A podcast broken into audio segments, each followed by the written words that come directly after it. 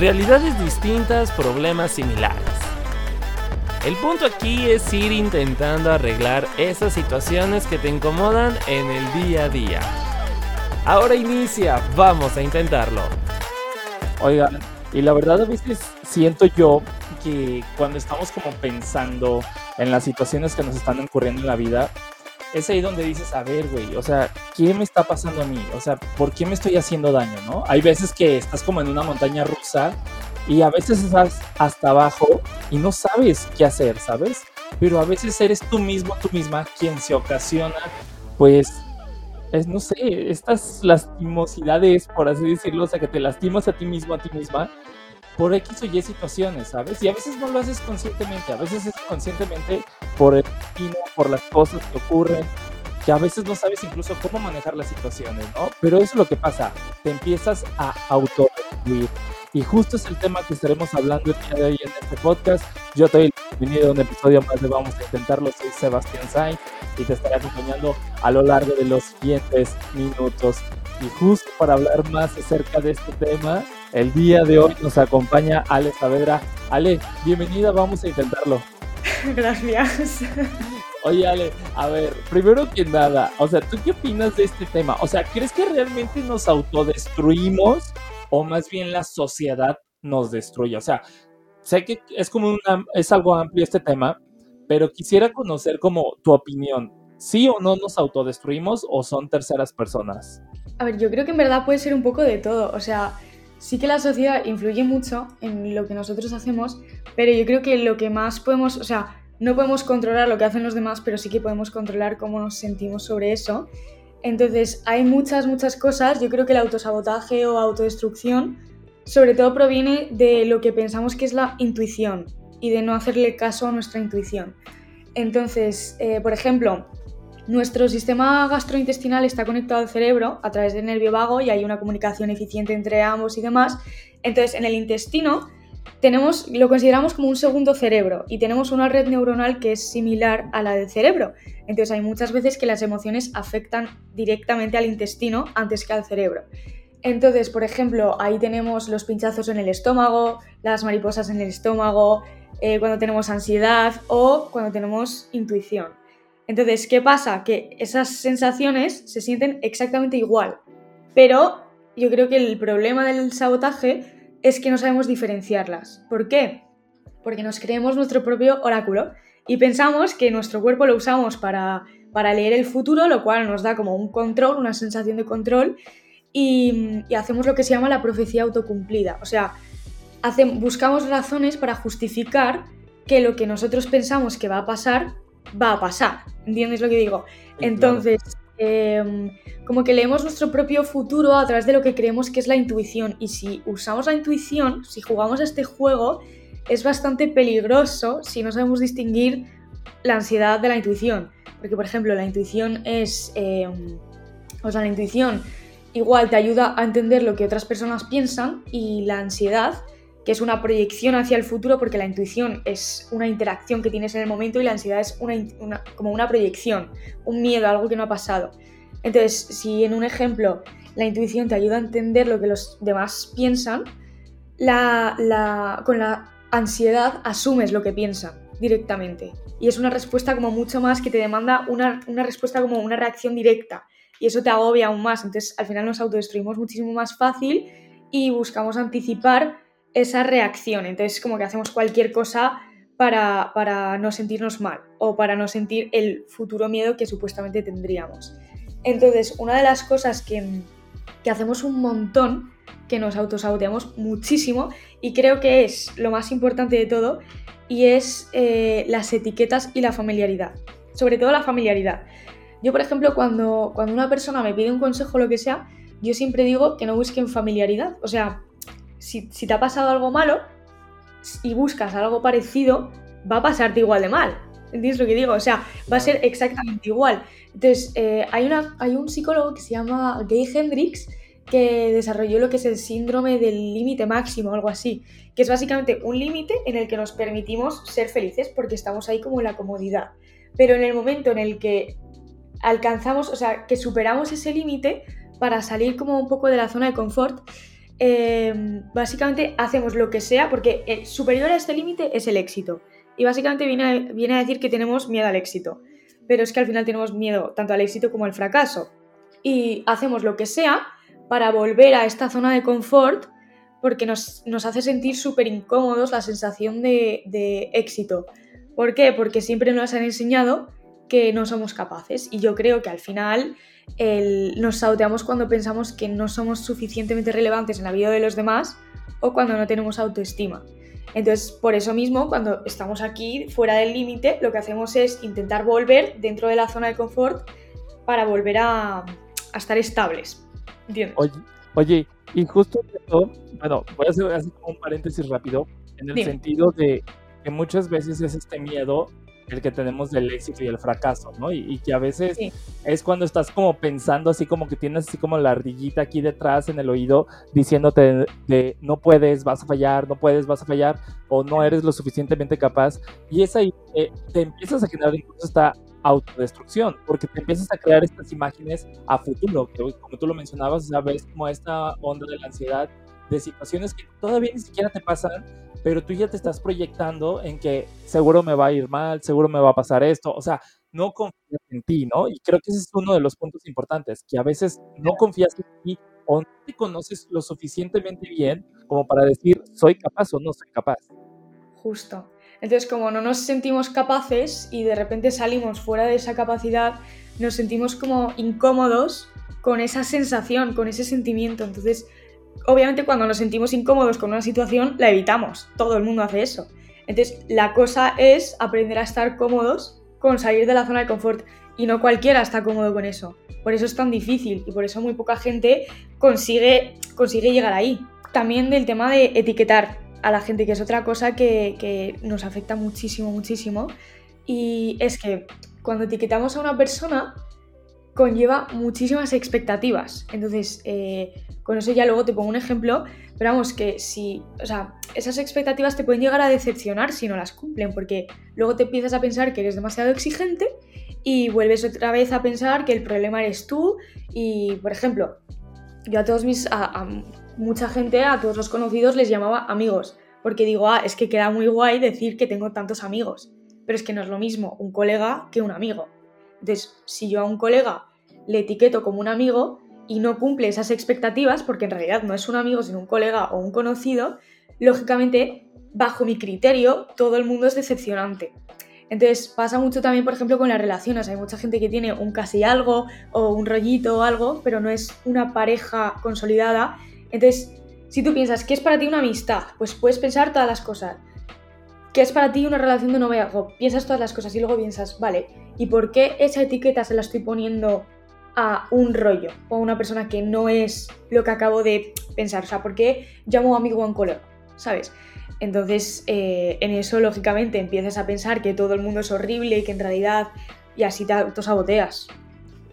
Oye, justo esto, ¿no? En el sentido de, que, por ejemplo, en el caso de las etiquetas, muchas veces pasa que tú, tú mismo lo dijiste, le pones esas etiquetas a las demás personas y a veces tú conscientemente sabes que, por ejemplo, esa persona no es un amigo, ¿sabes? Es como alguien, no sé, que puedes pasar como el rato, pero no, no, sabes que no puedes contar al 100% con esa persona, ¿no? Entonces tú ahí vas, le pones esa etiqueta de, ah, etiqueta de amigo, y tú crees que va, debe de estar ahí para ti, te va a escuchar y toda esta onda, cuando ni al caso, ¿sabes? Entonces ahí es donde tú te decepcionas, te autodestruyes, en el sentido de que, a ver, es que fue por mí, fue mi culpa que yo haya puesto esta etiqueta a esa persona erróneamente, ¿no? E igual pasa lo mismo, cuando te pones cualquier otra etiqueta, también las relaciones, o sea, cuando pones esa etiqueta en las relaciones de el casi algo, pues a ver, o sea, si ya sabes que es un casi algo, los casi algo difícilmente avanzan algo, ¿no? Entonces, es donde tú, tú mismo debes poner ese límite de, a ver, o sea, ni al caso seguir lastimándome, porque el único culpable o la única culpable de, de, cómo te estás sintiendo, pues sí, obviamente pueden ser las acciones de las demás personas, pero eres más que nada tú, tú mismo, porque tú decides qué etiqueta ponerle a la gente, qué, qué acción tomar, qué decisiones tomas, o sea, todo se rodea a lo que tú decides. Entonces es ahí donde tú mismo debes de abrir los ojos y decir, a ver, está pasando esto, estoy sintiendo esto Y, pues, ¿qué puedo hacer, no? O sea, puedes poner un alto, claro, puedes cambiar las etiquetas, claro, puedes hablar incluso con la persona, claro, o sea, todo está en cuestión de qué es lo que tú quieres y hasta qué límite o hasta qué punto vas a dejar de, dañarte a ti mismo, ¿no? Porque te dañas emocionalmente e incluso físicamente. O sea, ese daño es demasiado, pues sí, grande, en el sentido de que si no lo sabes cómo controlar o manejar las situaciones, pues vas a terminar demasiado lastimado o lastimada, ¿no? Y también mencionabas algo sobre que a veces, pues, no sé, como que esas etiquetas son de que, sí, a veces la sociedad te las pone y tú mismo tienes como esa presión de cumplirlas, ¿no? Total. Un, decir, ¿no? Por ejemplo, tus padres son médicos y tú empiezas a estudiar medicina, ¿no? Entonces ya tienes como esa presión de que ah, te pone la etiqueta de eres hija de un doctor, hija de un médico. Entonces ya por default tienes que, pues no sé, empiezas a desgastarte porque tienes que dar tu mejor porque tienes ese peso de la sociedad, ¿no? Esa presión, que digo, no solamente se da en las relaciones, sino incluso en situaciones de la vida diaria, ¿no? De, lo que estudias, de lo que trabajas, de lo que haces, ¿no? Entonces, no sé tú qué opinas de esto. Sí, o sea, es que esto remonta otra vez a la pregunta inicial, porque al final no, eres, no es solo cuestión de las etiquetas que tú puedes poner a los demás, sino también lo que los demás esperan de ti. Entonces, si los demás esperan de ti algo que no es acorde, o sea, no es coherente con quién eres, y lo intentas cumplir, te estás como desviando de tus valores y de tus principios, tus creencias, quién quieres ser, y cuando no te das, en el momento no te estás dando cuenta de que lo estás haciendo. Bueno, o sí, si te estás dando cuenta, pues estás, yo creo que un poco más salvado. Pero cuando no te das cuenta, estás, lo, típico de que una vez estás mal y no sabes por qué, pero es como que te entran bajones todo el rato, pues yo creo que es por eso, porque muchas veces no, no estamos siendo coherentes con lo que queremos ser, o sea, nuestro comportamiento con lo que está aquí, en la cabeza. Entonces, eh, también tiene mucho que ver con cómo nos tomamos las etiquetas que nos ponen. Porque sí que es verdad que hay muchas veces, por ejemplo, en el ejemplo que has dicho de la medicina, em, igual tus padres son médicos y, te, porque son médicos tú tienes que estudiar medicina también. Y eso es un caso que pasa muchísimo, muchísimo, muchísimo. O que tus padres son abogados y tú también tienes que ser abogado. O tienes que estudiar derecho, tienes que ser juez o alguna de esas cosas. Y, y al final, si tú te crees que esa es la etiqueta que tienes que tener y te piensas que esa es la vida que tienes que vivir, en realidad a la gente se le olvida por completo. O sea, a la gente, tú cuando opinas sobre una persona, opinas, sueltas la opinión y te olvidas. O sea, te olvidas para siempre y no te afecta para nada. Entonces, pero la gente que opina sobre ti sí que se te queda más por ser tú la persona sobre la que están opinando, ¿entiendes? Pero, pero siempre nos tomamos demasiado a pecho las opiniones de los demás, siempre. Que obviamente nos influyen y todo lo que sea, pero la cosa es cómo tú también te tomas tus etiquetas, porque la gente te va a etiquetar de todas partes, igual, eh, igual que hay mucha gente que es extra en tu vida y otra gente que es protagonista, tú también lo eres de los demás. Entonces hay gente a la que ciertas etiquetas, no solo ya lo de la carrera que estudias y tal, hay ciertas etiquetas que te ponen y tú te las tomas tan en serio que en realidad las intentas cumplir y como todas las etiquetas, o por lo menos esa etiqueta y lo que tú quieres es súper incoherente, empiezas a sentirte mal y eso es otra de las formas de autosabotaje y es autodestructivo. Y que aparte, en cierto punto, uno lo que debe de hacer es, pues, como no sé, saber de quién vienen esas críticas, esas opiniones y, soltarlas. O sea, tú lo decías, hay, hay veces que las opiniones vienen de gente de, de, que pues, realmente es como muy cercana a ti y es ahí donde te pones a dudar.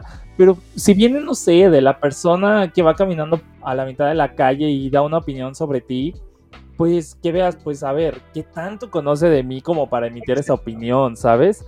Y también que tú sepas, y lo que mencionábamos al inicio, que te conozcas a ti mismo, a ti misma, y digas, a ver, o sea, esa opinión de que, no sé, están diciendo de que soy esto, ¿realmente lo soy o solamente lo dijo por decirlo, sabes? Es como que empieces a trabajar esa, esa percepción, esa, pues no sé, ese autoconocimiento que, de ti mismo y que digas, a ver, esto sí es verdad, esto no, y si algo que me están diciendo me movió o me molesta, pues ver de qué manera pues puedo mejorar o si realmente debo de quedarse así, ¿sabes? O sea, son cosas que debes de poner como en una perspectiva, en una balanza y ver que sí y que no. Y justo quisiera preguntarte si en algún momento de la vida has llegado a tener como esta sensación, este sentimiento de que te estás autodestruyendo.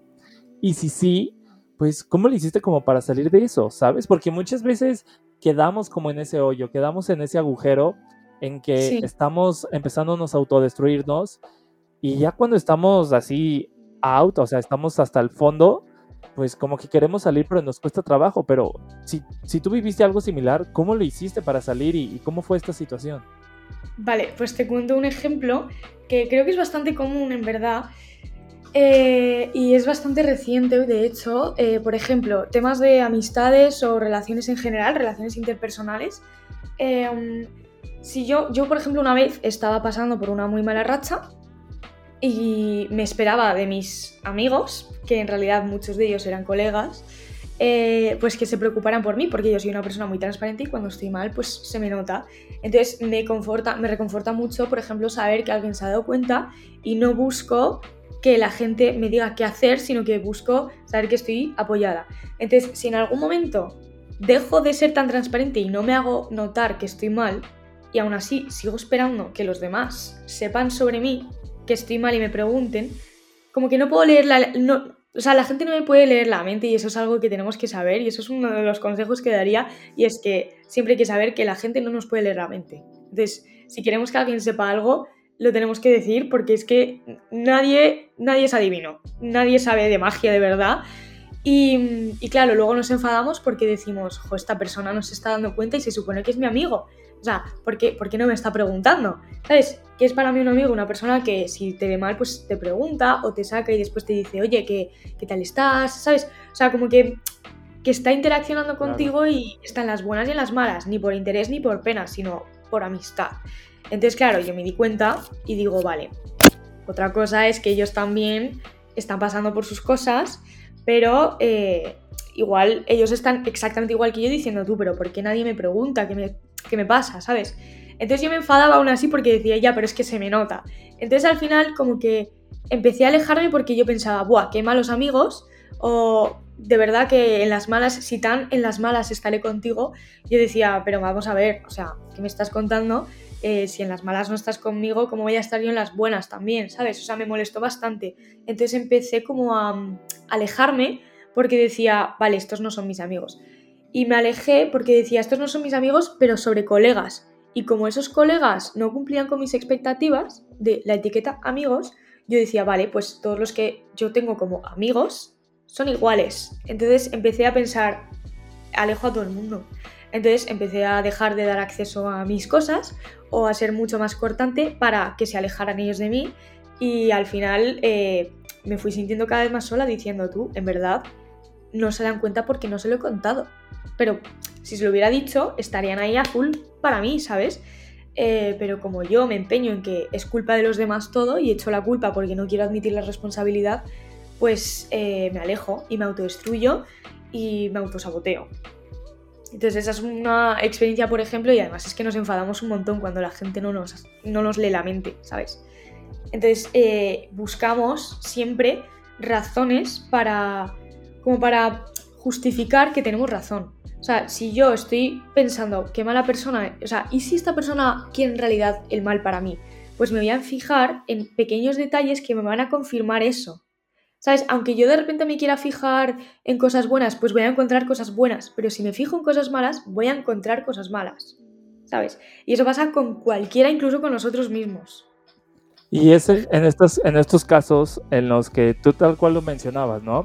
A veces nos aferramos demasiado en decir, es que yo tengo la razón, ellos están mal, eh, no me están entendiendo y toda esta onda. Y tú lo dijiste, empiezas tú mismo a alejar a las personas y todo porque tal vez te dio miedo hablarlo, ¿sabes? O sea, te dio miedo decirle, oye, pues sabes qué, estoy pasando por esto, o tal vez no es miedo, tal vez incluso es como, no sé, a veces me pasa, por ejemplo, que soy demasiado reservado, ¿no? Entonces, no es, o sea, yo no llego y de que, ay, mira, fíjate que estoy pasando por esto, estoy viviendo por esto, ¿no? Pero sí es como, tú lo dices, intentas o, tenemos como esa creencia de que todo mundo nos tiene que leer la mente y si no nos leen la mente, pues entonces están fallando ellos, no nosotros, ¿no? Y, y, es ahí donde tenemos que cambiar este chip, esta idea de que realmente pues tenemos que hablar, o sea, creo que hablando la gente se entiende tal cual, porque si no lo expresas, si no lo hablas, nadie lo va a saber, o sea, nadie va a llegar y te va a decir, ah, sí, yo lo supe porque, no sé, por X o Y razón. tal vez sí te van a ver como bajoneado, bajoneada, porque pues eso sí se nota en la actitud. Y eso, lo, eso sí tenemos que dejarlo en claro, ¿no? Muchas veces las personas que más te quieren o más cercanas a ti detectan esos bajones, pues, de actitud emocional y toda esta onda, y es ahí donde dicen, a ver, algo traes. Pero, pero no siempre toda la gente es así. Entonces, creo que debemos de cambiar esta onda y empezar a trabajar en eso, ¿no? Porque eh, hay que hacer esto antes de arrepentirnos, en el sentido de empiezas a alejar a la gente de tu vida por X o Y razón, por un berrinche o porque te dio miedo expresarlo. Y cuando menos lo, esperes, la gente ya no va a estar ahí. O sea, la gente ya no va a regresar o, o, si regresa es muy difícil. O sea, tú ahorita puedes decir, es que es culpa de los demás que se alejen de mi vida, no son para mí. Pero ya después cuando tú reconoces tu error de, a ver, hice esto mal, es ahí donde vas a decir, pues deja vuelvo a buscar esos amigos y esos amigos ya no van a estar porque pues tú mismo los alejaste, ¿no? Entonces ahí es donde tenemos que cambiar este chip porque ahí mismo te estás autodestruyendo alejando a la gente, pero te vas a autodestruir más cuando quieras recuperar a esa gente. Entonces es ser como echarle cabeza, o sea, pensarle, ¿no? Claro, pensar en quién etiquetas, en quién etiquetas con X cosa o en qué expectativas tienes con cada etiqueta también.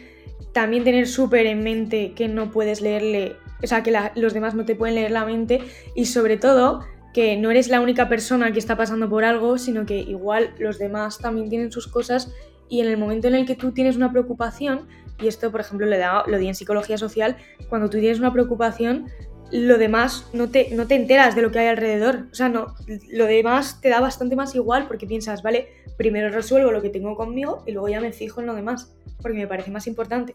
Entonces, piensas al final que los demás también están igual.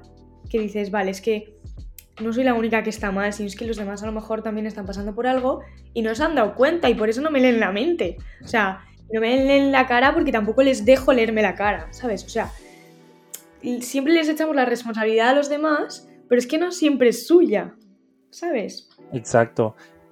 Y también pensar que, no siempre, eh, como tú lo dices, la gente tiene sus propios problemas y, la gente está pues metida o intentando arreglar sus problemas. Y digo, sí está chido, está cool que, la, que tus amigos digan, bueno, tengo mis problemas, pero te ayudo.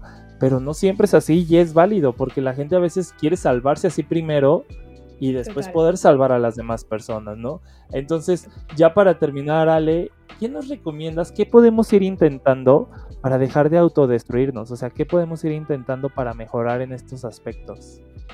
Pues eh, mira, como yo pienso que todo esto viene al final de la autoestima y nos, sí que como que en relación pensamos mucho en lo que los demás influyen. Entonces, eh, yo creo que tenemos que estar, tenemos que aprender a evolucionar, que no es lo mismo cambiar que evolucionar, porque al final em, tú no te quieres cuando consigues una cosa, sino te quieres en tu proceso, en tu evolución, y cuando cambias te sientes imparable. O sea, te sientes eh, superior, pero cuando evolucionas te sientes imparable, que es muy distinta también esa etiqueta. Luego también estar dispuesto a tener haters, porque al final, si salimos de esa, esa zona de confort, estamos aceptando que somos diferentes. Y cuando aceptamos que somos diferentes, somos, sabemos que podemos hacer tareas difíciles y además queremos hacerlas, porque decimos, venga, va, voy, voy a hacerlo porque si fuera fácil todo el mundo lo haría. Y al final, si todo, si todo sale bien vas a tener haters y todo el mundo quiere que te vaya bien, pero nadie quiere que te vaya mejor que a ellos. Nadie. Y eso todo el mundo lo sabe y lo podemos vivir también en nuestras propias carnes. Em, y luego, una cosa súper importante es eh, poner en cuarentena lo que la gente nos dice. O sea, yo esto lo aprendí en terapia, por ejemplo, y, todo lo que alguien me decía, mm, como que yo me lo creía, por así decirlo, decía, eh, jo, es verdad, esta amiga mía me da esta opinión sobre esta situación, o yo qué sé, igual me impone la opinión, entonces hay que saber diferenciar entre pedir consejo y pedir una opinión, o pedir consejo y pedir que te acompañen, porque hay mucha gente que últimamente, eh, si queremos contar algo, lo que nos devuelven es, una, es un consejo que igual no hemos pedido, igual ni necesitamos un consejo, simplemente necesitamos que nos escuchen. Entonces, igual esa opinión influye muchísimo, ese consejo que nos imponen influye muchísimo en cómo nos vamos a sentir. Y al final, em, aunque sea en una relación de amistad, de pareja, lo que sea, el amor no va a resolver problemas. O sea, lo que la gente busca en realidad es simplemente sentirse acompañado, que es distinto, que simplemente alivia el dolor y te sientas acompañado. Y si no pensamos, nos volvemos manipulables. Entonces, yo creo que eso es clave. Y, y eso que tenemos que estar dispuestos al final a salir de la zona de confort y a saber pedir acompañamiento y no un consejo. O si nosotros, por ejemplo, también aplicárnoslo nosotros. ¿eh? Cuando nos piden, si nos piden consejo, damos un consejo, pero si simplemente nos cuentan algo, hay mucha gente que pregunta, y yo lo he visto y me ha sorprendido bastante, hay mucha gente que dice, ¿quieres que te dé mi consejo o simplemente que te acompañe? Y es como de, wow, pues, pues que me acompañes porque si me das tu consejo, me vas como a influir en, en mis decisiones, ¿sabes? Y hay mucha gente, por ejemplo, si te pasa algo, eh, que a otra persona no le gusta, te va a manipular porque si no tienes opinión, eres manipulable, literalmente. Entonces va a influir y te vas a autosabotear porque a lo mejor te empiezas a pensar aquí cosas que no. Y luego súper importante que tiene mucho que ver es cómo esa persona nos hace sentir. O sea, esa gente nos hace sentir. Porque tú puedes pensar que una persona es, es, que te cae muy bien, es que es muy inteligente, es que es muy graciosa, pero es que a lo mejor te hacen sentir tonto a lo mejor te hacen sentir inseguro. A lo mejor, ¿sabes? O sea, muchas cosas así y, luego el no contarle cualquier cosa a todo el mundo, porque en lo que hemos hablado de las etiquetas, muchas veces decimos, vale, un amigo es una persona a la que yo le puedo contar algo, un amigo es una persona con la que tú, pues me caigo al suelo de la risa y, me, me muero de la risa, ¿sabes? Pero también es una persona en la que realmente confías en alguien y confiar yo una vez vi esto, confiar es dar la oportunidad a alguien de que te haga daño. Entonces, cuando le cuentas algo a alguien, si dejas que entre, esa persona va a influir. Entonces, depende de la opinión que te dé, lógicamente. Entonces, también hay que tener en cuenta cómo poner las opiniones en cuarentena para que no te influyan a full, sino que sepas decir, vale, tengo esta perspectiva, esto y esto, y luego lo miras como si fuera un mapa y dices, vale, tengo estas perspectivas y luego yo ya decido. Entonces, eh, eso en cuanto a las opiniones que nos influyen de los demás. Y en cuanto a autoestima y demás, pues simplemente conocernos. O sea, yo hay una pregunta que me hago muchísimo, muchísimo, que es ¿qué conversación estás, qué conversación incómoda estás evitando tener contigo? Entonces, cuando pensamos esto, estamos pensando que es eso que nos está haciendo daño, lo identificamos, decimos, vale, tenemos que trabajar en esto y lo planteamos como una evolución, no como un cambio, porque un cambio conlleva eliminar todo lo que hemos hecho y todo nuestro trabajo, pero una evolución conlleva estar aquí, que además sanar no es lineal. Una evolución conlleva estar aquí, mirar hacia atrás y decir, ¡buah! Lo que he conseguido, el sufrimiento que he conseguido superar, ¿sabes? Y también pues ser conscientes de que todos, yo creo que todos hemos pasado nuestros mayores miedos. Y, la gente piensa, ¿cuál es tu mayor miedo? Mi mayor miedo es eh, pues que me atropelle un camión. Vale, Vale, yo creo que el mayor miedo de la gente es sentirse sola, eh, realmente, es estar mal, es tal, y todos hemos pasado nuestros mayores miedos. Entonces, el hecho de saber que somos capaces de pasar eso, es que nos da como un boost de, de autoestima de decir, ¡buah! Soy capaz de superar mi mayor miedo, soy imparable, ¿sabes? Entonces eso, básicamente conocernos y conocer lo que hacemos con la gente, nuestras interacciones.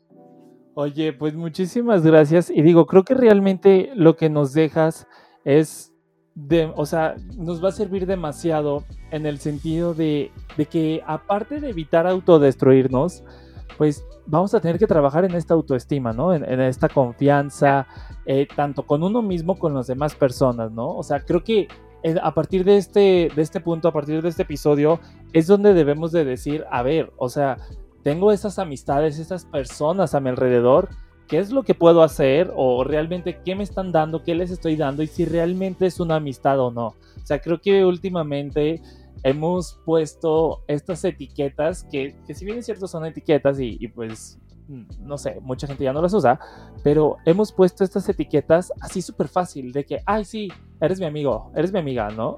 Y, y a veces este, puede tú que las pongas así por nomás de que, ay, sí, eres mi amigo y nunca le vuelvas a hablar, ¿sabes? Pero tal vez esa persona, no sé, puede que se haya dicho, wow, soy su amigo, soy su amiga, y esa persona se está creando esa idea de va a estar para mí cuando la necesite, ¿no? Y, y llega el momento en que necesites ayuda tuya y tú de que, pues no, me acuerdo de ti, quién eres, ¿no? Entonces, creo que sí es importante pensar nuestras palabras y, decir, a ver, pues son etiquetas, sí, hoy en día es como, ay, todos somos amigos, pero realmente son tus amigos, o sea, si realmente te hablo a las 3 de la mañana para pedirte ayuda, ¿vas a ayudarle o no? O sea, es que realmente pienses en eso, ¿no? Y, como tú lo dices, ¿no? Trabajar en esta autoestima y, y, evitar autodestruirnos al final del día. Entonces, pues muchísimas gracias, Ale, por haber estado aquí Vamos a Intentarlo. No sin antes, ¿cuáles son tus redes sociales? ¿Dónde te podemos encontrar, ver contenido? ¿Qué onda? Pues eh, tema de contenido de psicología y autoayuda y demás subo en TikTok, que es ale barra baja saavedra, con dos A's. Y en Insta, pues ale barra baja saavedra B, igual con dos A's también. Y en Insta pues subo, últimamente estoy empezando a subir también el mismo contenido que en mi otra cuenta, pero vamos, que, también subo temas de, de moda y de lifestyle, un poco más en general. Pero para estos temas específicamente, en el de TikTok, tenéis de todo. Va, que va. Pues muchísimas gracias, Ale, nuevamente. Gracias. A ver, pero ya hablándolo bien y, de cara a cara, que digo, lo hemos estado hablando bien, creo que es importante empezar a escuchar nuestra mente y nuestro corazón y, realmente creernos, creernos lo que hacemos, creemos, creernos lo que somos capaces. Porque a veces decimos, es que tengo miedo, como lo decíamos, tengo miedo a tener éxito, tengo miedo eh, también al fracaso, pero de eso es la vida, enfrentarse a estas situaciones y dejarte de, autodestruir. O sea, creo que a veces esos sentimientos te empiezan a comer por dentro y no te dejan ser feliz. Entonces, si te parece, pues vamos intentando vivir la vida, o sea, fluir con la vida, pero más que nada eh, sentirnos capaces de que podemos hacer las cosas y no tenerle miedo a nada. O sea, entender que a veces la gente no te puede leer la mente y no puede adivinar lo que tú quieres. Eso se trata la vida, que, que tú te, te avientes y, busques esas razones para, o más bien, no, no, no busques razones, más bien, pues disfrutar el momento y no preocuparte incluso por el futuro, por lo que ya pasó. Entonces, si te parece, vamos intentando dejar de autodestruirnos. Y yo te dejo con una pregunta para el siguiente episodio, que es, ¿tú qué crees? O sea, ¿tú qué piensas? el por qué, volvemos relacionándolo con este tema, nos dejamos siempre al final. ¿Por qué nunca decimos, me voy a poner por primera vez en la vida yo primero? Esto estaremos hablando en el siguiente episodio de Vamos a Intentarlo. Yo te invito a que sigas todas nuestras redes sociales. Nos puedes encontrar como Vamos a Intentarlo Podcast. Y yo te invito a que también escuches los demás episodios. Yo soy Sebastián Sainz y te espero en un próximo episodio de Vamos a Intentarlo. Consejos y experiencias que te ayudarán a buscarle un fin a esa situación. Compártenos tus opiniones y experiencias en Instagram como arroba vamos a intentarlo podcast. Esto fue Vamos a intentarlo.